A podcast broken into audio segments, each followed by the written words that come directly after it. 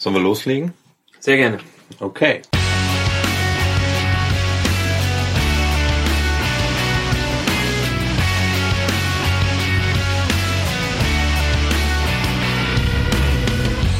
Recht kurz, der Heuking-Podcast mit Tischler und Petermann.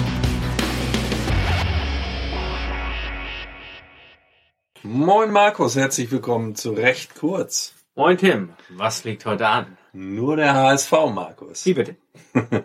Pass auf, ähm, ich dachte, wir vergleichen heute mal die Rechtsform der Aktiengesellschaft, kurz AG, mit der Rechtsform der Kommanditgesellschaft auf Aktien, kurz KGAA. Und ähm, Ja, was, was hat das jetzt mit dem HSV zu tun? ja, das wollte ich ja gerade erklären. Äh, Es ist nämlich so, äh, dass ja nach Presseinformationen äh, der HSV immer mal wieder damit liebäugelt, die HSV Fußball AG in eine HSV Fußball GmbH und Co. KGAA umzuwandeln.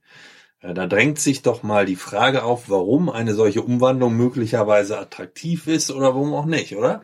Okay, verstehe. Das ist ähm, ja, mal eine ganz gute Idee. Ich gehe davon aus, dass die besseren Gründe auf jeden Fall für eine Umwandlung in eine KGAA sprechen. Wieso das? Weil die Profiabteilung des ersten FC Kaiserslautern schon seit Jahren in einer KGA. okay, und du meinst, der Erfolg gibt Ihnen recht oder was?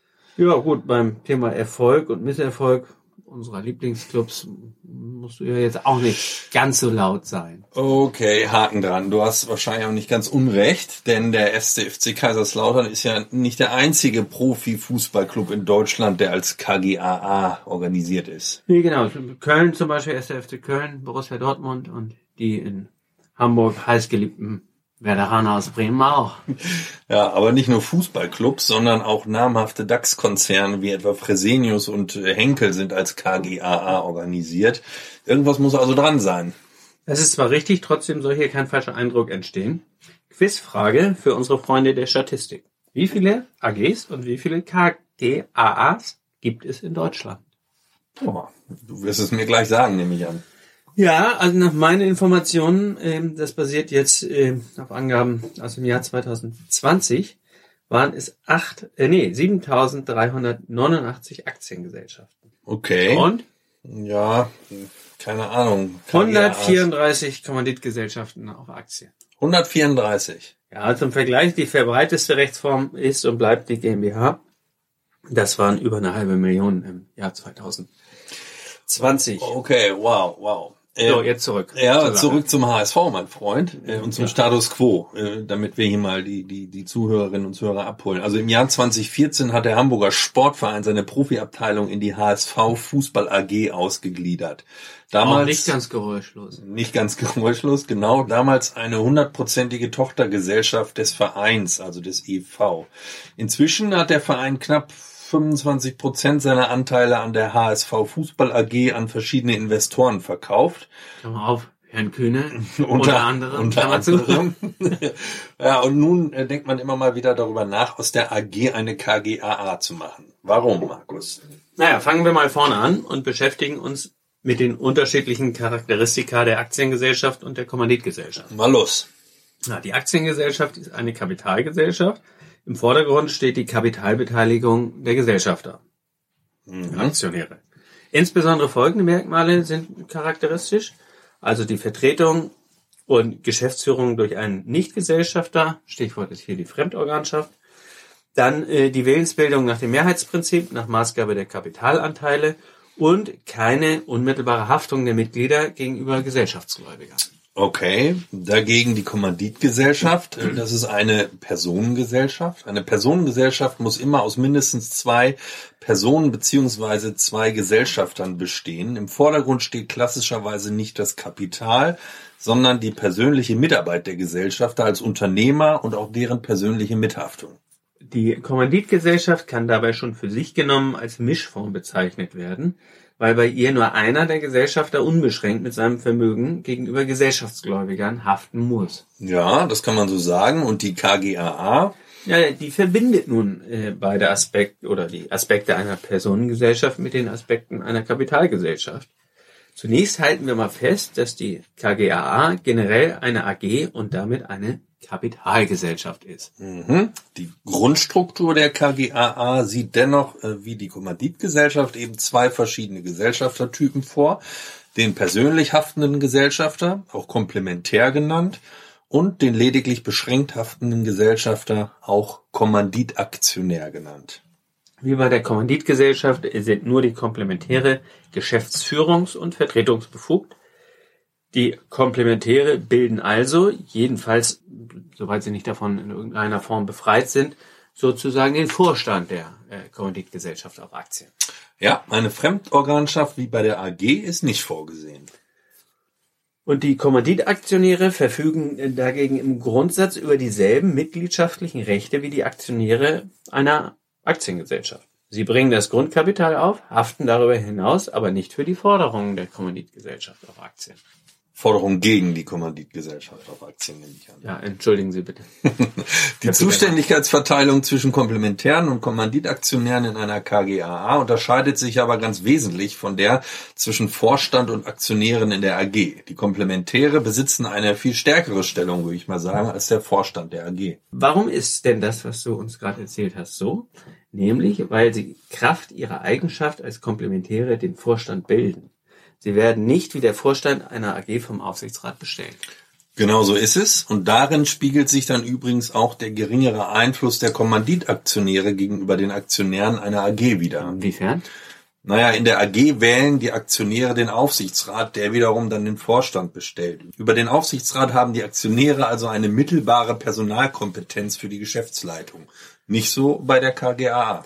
Zum Teil haben die Kommanditaktionäre aber auch weitergehende Befugnisse als die Aktionäre in der AG. Insbesondere sind die Kommanditaktionäre an der Beschlussfassung über den Jahresabschluss beteiligt. Okay, wir sollten aber nicht verschweigen, dass bei der KGAA im Vergleich zur AG weitgehend Gestaltungsfreiheit bei der Satzung besteht. Die Zustimmungsrechte der Kommanditaktionäre können daher auch nicht unerheblich Klar, abbedungen werden. Klar, klar, Klar. vollkommen richtig, hast du recht.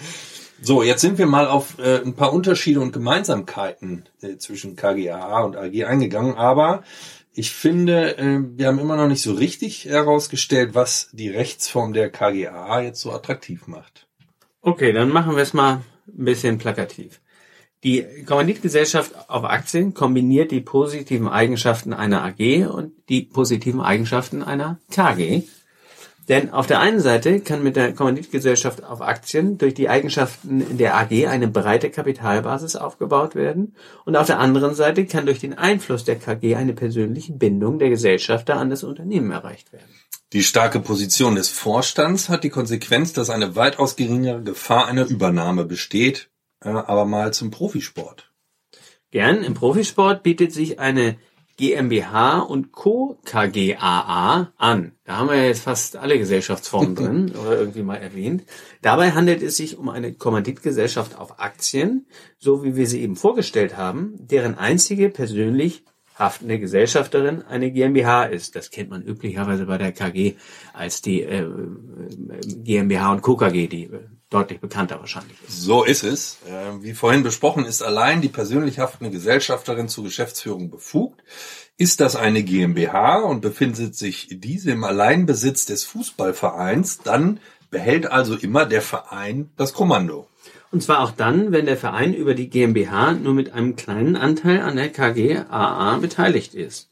So ist etwa der Ballspiel, heißt es Ballspiel oder Ballsport? Das heißt Ballspiel. Ballspiel? Okay, dann ist es ein Ballspielverein Borussia 09 e.V. Dortmund lediglich mit 5% und ein paar zerquetschten an der Borussia Dortmund GmbH und Co. KGAA beteiligt. In der Rechtsform der AG wäre es bei dem Beteiligungsverhältnis eher unwahrscheinlich, dass der BVB, also der Verein, das Kommando behält. Aber genau das verlangt ja die sogenannte 50 plus 1 Regel des DFB.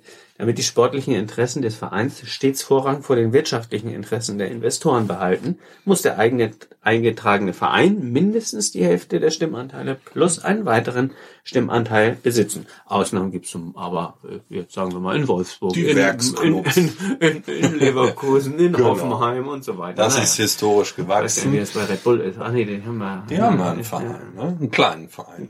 aber bleiben wir mal sieben Mitglieder oder was? Genau. Aber bleiben wir mal beim Thema. Da bei der Aktiengesellschaft zumindest äh, mittelbar die Aktionäre über den Vorstand bestimmen, muss bei einer als Aktiengesellschaft organisierten Profiabteilung immer der Verein mehr als 50 Prozent der Aktien halten. Ja, Tim, wie viele Aktien könnte der HSV denn dann noch verkaufen? Also der HSV hat momentan noch 75,1 Prozent. Er könnte also noch 25,09 Prozent verkaufen. Dann hätte er noch 50,01 Prozent. Das würde reichen. Okay, wäre die HSV Fußball AG eine GmbH und Co. KGaA, könnte der HSV noch wesentlich mehr Aktien verkaufen. Die finden keinen Anklang oder?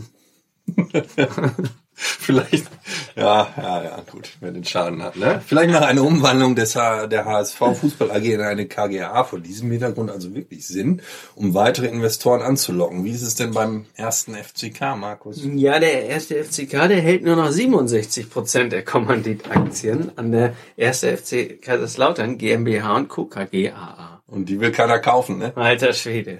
Steig mal lieber auf. Ja, das werden wir dies Jahr, ganz sicher. Ja, das hast du ja letztes Jahr gesagt, vorletztes Jahr, das Jahr vor, vorletztem Jahr. Ich muss Jahr los. davor Danke. und Tschüss.